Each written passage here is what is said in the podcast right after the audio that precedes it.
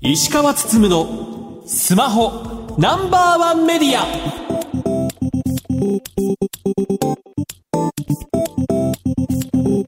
皆さんこんばんは。石川つつむのスマホナンバーワンメディア。パーソナリティスマホ携帯ジャーナリストの石川つつむです。アシスタントの松代ゆうきですこの番組は最新情報から役に立つ情報までスマートフォンと携帯関連商品の幅広い情報を発信する番組です今あの通信業界的には NTT 法が非常に熱いという感じになっています。はい。まあ、これもともと自民党のプロジェクトチームが防衛財源がないから NTT 株売ればいいんじゃないかみたいな。で株を売るにはただ NTT 法を変えなきゃいけないから NTT 法を変えますかっていう議論が進んでいたんですがそれがあれよあれよといつの間にか防衛財源はなんかあんまり話としては盛り込まれずに単に NTT を廃止しましょうみたいな感じになってると。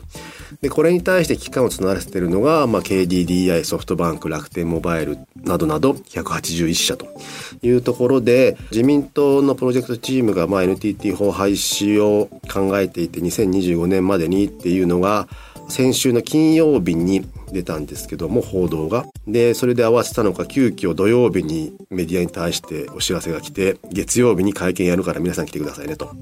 で KD の高橋社長ソフトバンクの宮川社長さらには楽天の三谷会長もインドからオンラインで参加みたいな感じで、まあ、やってるというところです。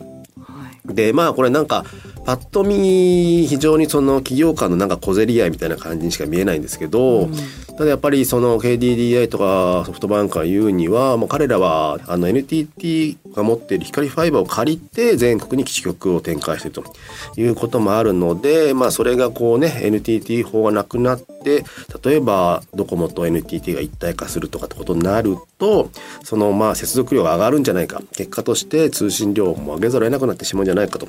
これはぜひ国民の問題なので皆さん関心を持ってくださいねというような言い方をしていて、まあ、かなり危機感を抱きながら喋っていたというところが印象的でした。新聞とかテレビの報道が出るたびに社長が出てきて会見をしているので結構やっぱり社長としては危機感が募ってると言いますか、特に高橋社長はもともとそういった NTT と交渉する立場の仕事も昔していたようなので、やはりまあ思い入れが強かったりもしますし、まあ、NTT 法なくなるとかなり危機感迫っているというか日本の通信が大変なことになるというところね焦りもあったりもするのでとにかく国民の関心事なのでぜひとも関心持ってくださいというふうなアピールをしていたので、まあね、このラジオを聴いてる方もこれから NTT 法のニュースが出たらねちょっと耳を傾けていただけたらなというふうにも思います。はい。さて石川さん今週の特集ですが。スマホケースや保護フィルムなどを手掛けているトリニティさんに最近のスマホアクセサリー事情について聞いていきます。それでは今週も30分間お付き合いください。番組の X 旧ツイッターハッシュタグは SPNO1 です。皆様からのポストお待ちしています。石川つつむのスマホナンバーワンメディア。この番組は非鉄金属の総合ソリューションプロバイダーアルコニックス日本経済新聞社の提供でお送りします。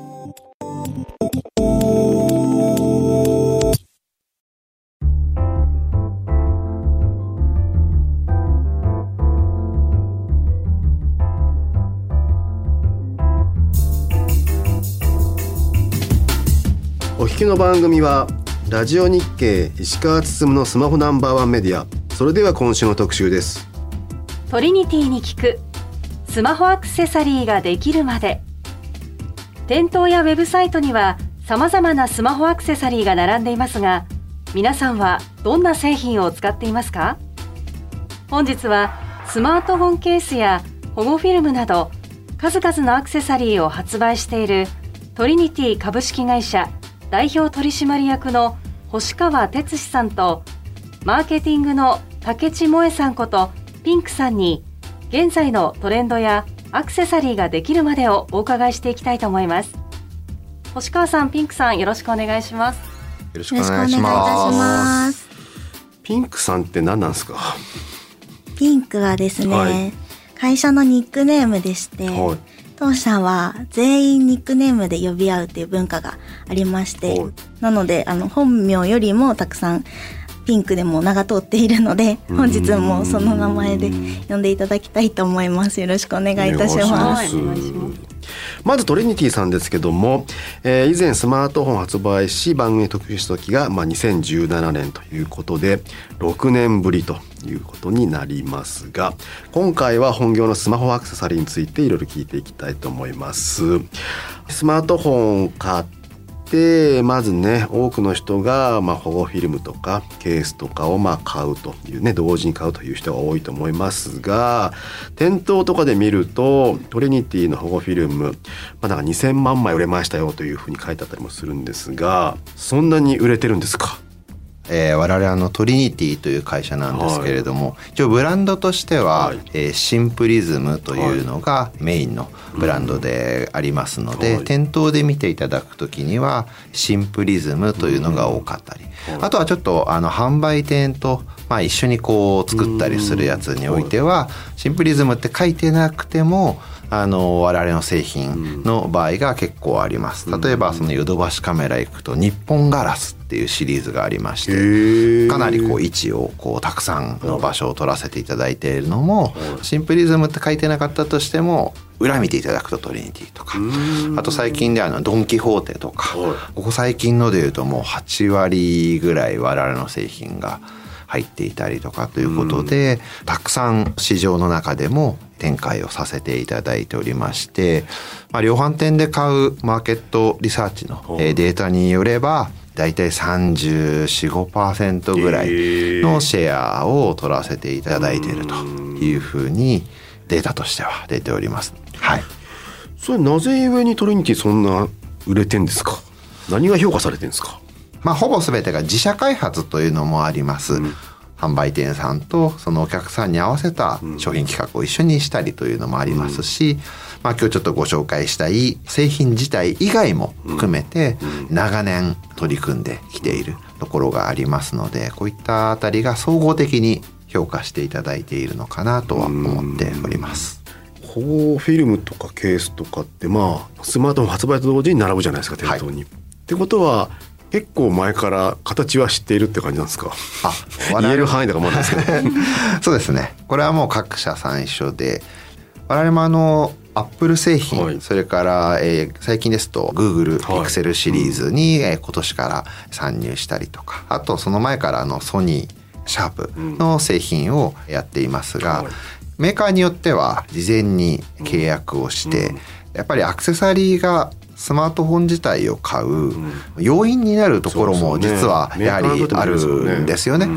やっぱり iPhone ってアクセサリーが多いので、自分の好きな色とか素材とか、ケースとか選ぶことができる。じゃあ例えばあるメーカーのを買ってもない。だからこのスマートフォン買わないっていう選択肢も出てきてしまうので、メーカーさんとは例えばソニーとかシャープとか、そういったところとは事前に契約をして、でちゃんとこういうアクセサリー作りますよっていうのをお話しして、で発売時に一緒に展開するっていうのがあります。でちょっとアップルにおいてはそういったプログラムがありませんので、まあ様々な情報を手に入れて、そこからいろいろ照合して作ると。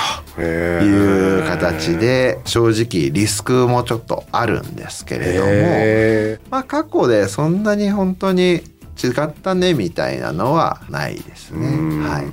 という中で、はいこういったフィルム市場がある中でトリニティ、まあ、シンプリズムでいうとハルピタというものがあって、はい。私これ数年前フィルム買う時に、やっぱ一瞬頭にこうね星川さんがよぎるわけですよ。ありがとうございます。ありがとうございます。じゃあトリニティ買うかと思って、でやってみたら、これすげえなっていう確かになんかどんどん進化してるような感じがしたのでこの辺ちょっとね一回聞きたいなと思って今日ねちょっと来ていただいたという感じですですけども。ありがとうござい。ありがとうございます。そもそもこのハルピタという製品どんなものなんですかね？ハルピタは誰でも簡単に綺麗に位置が合わせられて、はい。気泡も入らず、ホコリも入らず、うん。貼れるという貼り付けサポートツールなんです。ね。うん。なので、保護ガラス本体じゃないんですけど、今こちらを結構全面的に打ち出してまして、でこちらを開発して、今、10年経ったところですね。うん。2013年からはい。開発を始めて、うん今、ハルピタウルトラということで、iPhone15 シリーズにはハルピタウルトラを付属しています。はい、で実際まあ本フィルムって買ってねあの貼る時ってまあ自分で貼ると位置合わせとか難しかったりとか気泡が入って、ね、一生懸命爪でこうやって端っこに寄せていくみたいなのがあっても結局彫りが入ってるからうまく出ないとかがっかりすることが非常に多くてこのまあトリニティのシンプリーズの場合は、まあ、ハルピタで自分でそれができてしまうというところですよね。そうですね。保護ガラスって画面を守ってくれることが求める機能なんですけど、貼るまでが苦労する。本当に埃と気泡との戦いだったりしてたんですけども、そういう煩わしさを解消するっていう意味で、この10年間、いろいろ開発してきたんですけれども、まずはいじゃあ実際じゃあやってみて松尾さんに松尾さんに早速初体貼り付け験てみていただいてもよろしいですか？はい。これだから箱から開けるとトレイが出てくるんですよね。そうですそうですね。ブリスターって言うんですか？はい、商品トレイ。えっと、商品のパッケージにもなっているトレーがパッケージ兼、うん、あります。捨てちゃいけないんですね、じゃあ。そうなんです。こちらも使うので、はい一緒にやっていってもらいたいんですけれども、まずこちらクリーニングクロスで、まあ、簡単に画面を画面をちょっと。はい軽く拭いていただきまして、はい。このクロスはなんか特殊なものなんですか？こちらもですね、今年新しい生地にしまして、はい。指紋とホコリが一発で、これ一つで取れるっていうものになりました。今まではアルコールシートとかも付属してたんですけど、ますよね。アルコールシートで拭いて布で水分を拭き取るっていうのの2段階工程だったんですけど、うん。今回はこれ一つで取れるようにしております。これメガネも拭けるじゃないですか。うんあ そうそう結構あの、ね実はいい生地なので、うんこれずっと使っていただきたいぐらい、うんはい、ちょっと高級なものを用意しております。はい。そしたらこのスマホをこのトレイと紙の中に入れていただきたいんです、ね。はい。これ横の状態。横そうですねから入れるこの向きは感じですね。この状態で合ってます。はい。トレーと紙の間にはい、入れました。はい。ギュッと奥までギュッと奥まで、はい、はい入れていただきもういかないよとまして、いうぐらいに。は。はいい、ありがとうございます。そうしましたら、蓋をしっかり、と耳があるので、これをこう中にこうギュッと入れていただいてもよろしいです上のか。透明な蓋あの、そうですね。部分ですね蓋の出っ張りでを、折り込むという感じであ、すかね。そうですね。折り込んでロックします。白い土台の固定するこうはい透明な、これは片側だけなんですかね。はいはい。蓋がこれで動かないようになりました。そしたら、左手で真ん中あたりをこう上から上下で押さえていただいてこ、の透明な蓋の部分、あ、蓋の部分のみですね。ははいい。はい。真ん中部分を押さえました。はい。で、手前に引くと書かれているこのタブ紙をはい。手前に引いてください。これ一気にガッていガッと。はい、いっちゃってくださいい。きます。あいいですね。はい。はい勢いよく引いていただきました。で、今何が行われたかというと、ほこり取りテープの剥離紙が今取り除かれました。うんでこの上の部分にほこり取りテープがついていまして、はい。これペタペタすると、ほこり取りテープが画面に今貼り付いているっていう今貼り付いた状態ということですね。すね。はい。うん。まずはホコリ取りテープってことですね。テープで、はい。はい、今画面についているほこりを吸着しているっていう状態ですね。なるほど。一回まあ自分では拭いてはいるんだけど、はい。紙を抜いたことによって、はい。画面の上のほこり取りシートがくっついていると。あ、はい、その通りです。こ。の段階ではまだスマホの画面は何も見えない状態なのでどうなってるのかっていうのはちょっとわからないそうですね。この上の部分にガラスがついてるんですけど、この間にほこり取りテープがはい。今挟まれていて、状態ですね。はい、今ゴミが取り除かれている状態です。はい。そしたらもう最後なんですけど、もう一度先ほどのように上から挟み込むように押さえてもらって、はい。この白いフィルムを右側に抜いてください。はいこちらですね。透明のフィルムはい。はい引きますはい。あ、ありがとうございます。やっとスマホが見えましたが上についてた白い紙がめくれ上がって外れたみたいなははい、今、ほこり取りテープが剥がれて、同時に画面保護ガラスがじわじわと張り付いている状態です。でここ押さえて端を押さえて？端を押さえて蓋を取っていただくとこれでもう蓋が取れますので。今もう上の透明の蓋を外しました。外しました。はい。でこちらのフィルムをあまだフィルムがある。はい最後のフィルムですね。をはい。こちら外していただくとこの透明なのを外します。はい。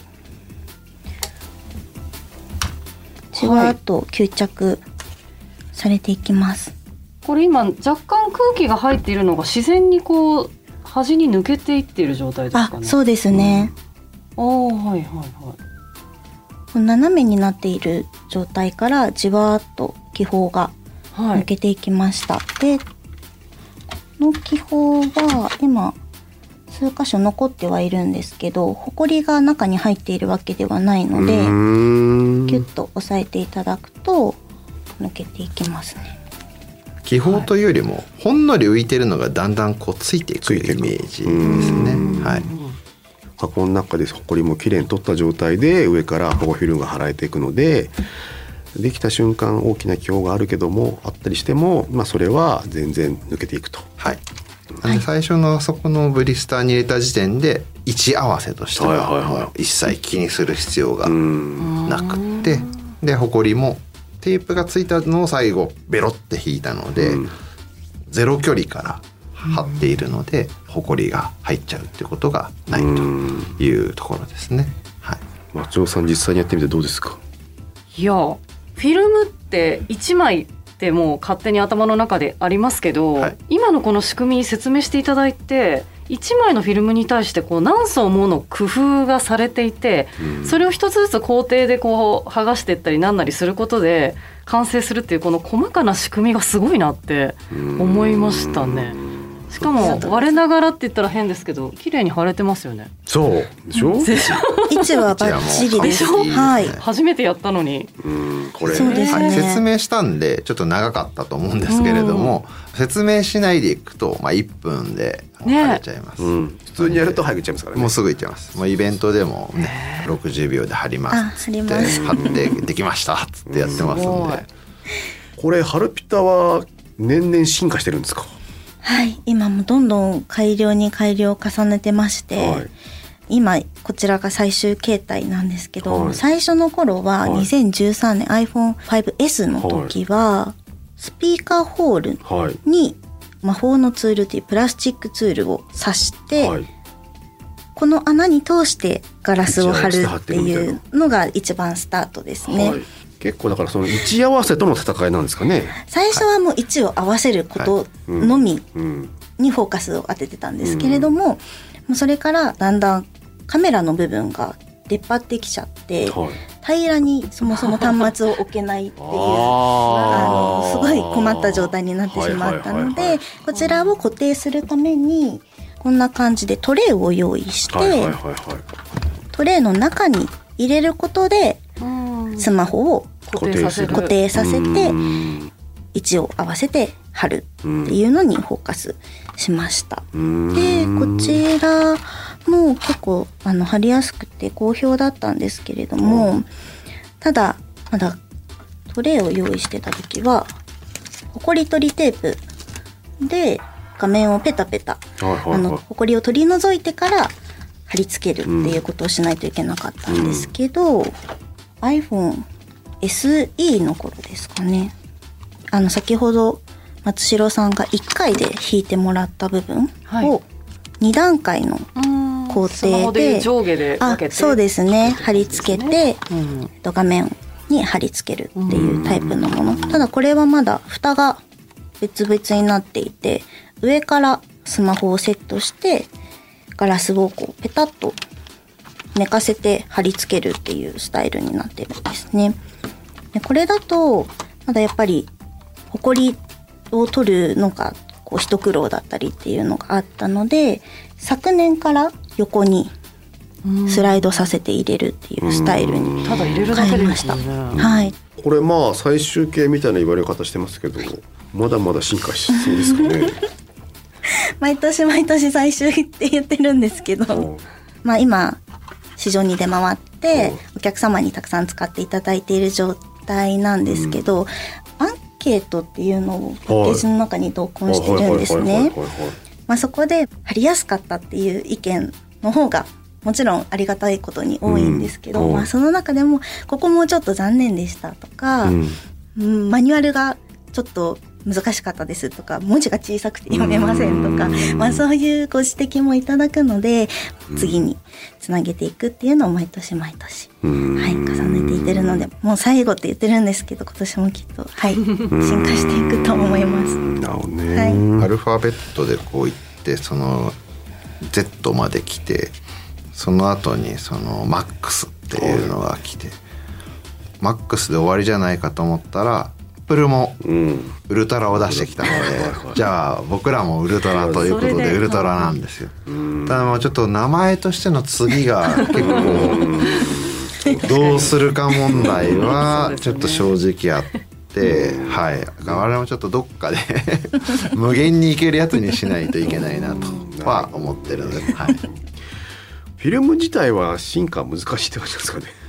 昨年あの日本電気ガラス社というですね日本のガラスメーカーのダイノレックスというガラスがありましてでそれをちょっと我々の方で独自で交渉してであの我々だけが今使ってるということでオリジナルのものもあるんですけれどもとはいえまあやはり貼るっていうことで言うとうん。まあそれほどこうイノベーションが急にあるというのもないので、じゃあよりお客さんが結果満足する形は何だろうって時に買った後にちゃんと貼れてうん。ほこり入らず気泡入らずに使えるまでがうん。商品だよねっていうことで、まあ、こちらにかなりフォーカスをしています。いやいや確かにね。晴れた時の満足度めっちゃ高いですからね。微妙に iPhone15 ってこうラウンドをまたかけ始めたんですよ。ちょっとでも曲がると浮いちゃうので、うんそこに合わせるのはすごく難しいですね。で今回我々のは14とかとの共用も作ったりとかしたのでかなり苦労が大きくありました。ノリの強さの調整とか、えー微妙なサイズの調整とかが今回はすごくありました。結構じゃあその辺って事前にいっぱい発売前に情報を集めても分かんないってことだったりしますよね。そうなんですよ。製品出てみて買ってみてはい。自分で貼ってみてあれみたいな。はい。でちょっと改良できるよねとかうん次のシリーズではこうしようとかあの新しいことはあるはあると思いますね。はい。いやだから最近もう全然 iPhone パッと見のデザイン変わってないから多分ずっと同じガラスなんだろうなと思ったら そんなこと全然ないですね。実は。はい。これはもう 美味しい商売してるなと思ってたんですが、はいこれははい。これはそんなことなくって毎年結構大変です。はい。本当に微妙に変えてくる。まあアップルももちろんこの良かれと思って例えばコーティング変えるのってまあアップルは生で使って保護ガラスとか使わないでちゃんと指紋つきにくいとか指滑りがいいとかん。もちろん割れないとか傷つかないよう彼らは彼らで技術革新していこうとしているのでしょうがないんですけど。で我々もそこに追いついていかなければいけない。まあだからどんなに本体のねガラス側で強化してますって言っても結構ね落としたタイミングとか悪かったらね結構パリッといっちゃったりもするので、いきます。はい。そこでやっぱフォーフィルム貼ってると、はい。フォーフィルムは割れるかもしれないけど、ただねそれペリッと剥がしてまた新しいのつければ、はい。またねね。綺麗な状態になるので。と考えればもう圧倒的にその安い形でできますし、まあ、最近はそのブルーライトカットとかそういったのとかあと反射防止とかもいろいろその本体買ったのだけではあのできないことが、まあ、覗き見防止もそうですけれどもそういったのを付加価値としてもできるので、はい。ですよね。はい、松尾さん今までの話聞いて何か感想ありますか？今日お話を聞いて自分で試してみてこんなこの究極の知恵と工夫を詰め込んだ技術で満載じゃないかってちょっと驚きました、たかだか1枚のフィルムって思ってたけど全然そんなことないから。うん。これ知ってるのと知らないのとではフィルムに対するイメージは大違いですね。うん。そうですね。だからもう昔に比べたらもう全然ね貼り方がかかってるので、ぜひともね試していただけたらなと思いますね。じゃあ最後に2世に向けてメッセージがあればお願いします。じゃあピンクさんお願いします。はい。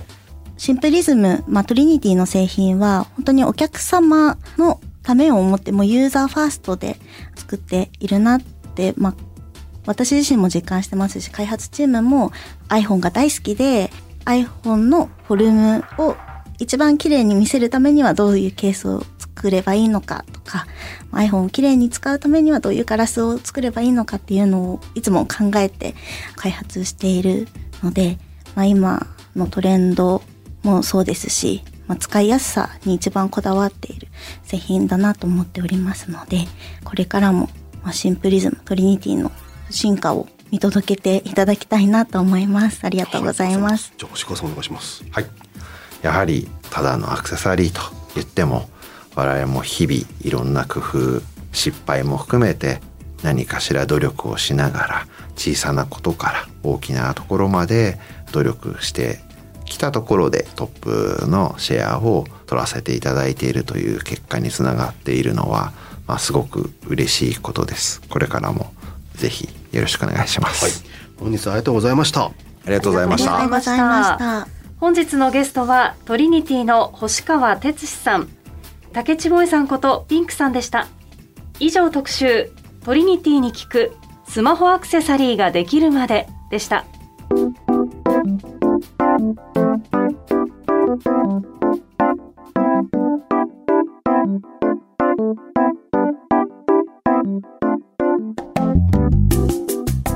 石川つつむのスマホナンバーワンメディアエンディングです。番組では皆さんからのご質問情報などをお待ちしています。番組サイトは検索エンジンでスマホナンバーワンメディアとカタカナで検索してください。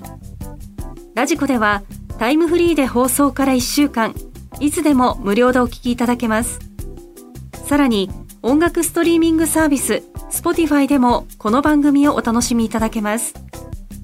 また X 旧 Twitter のアカウントは spno1media spno1 メディアです。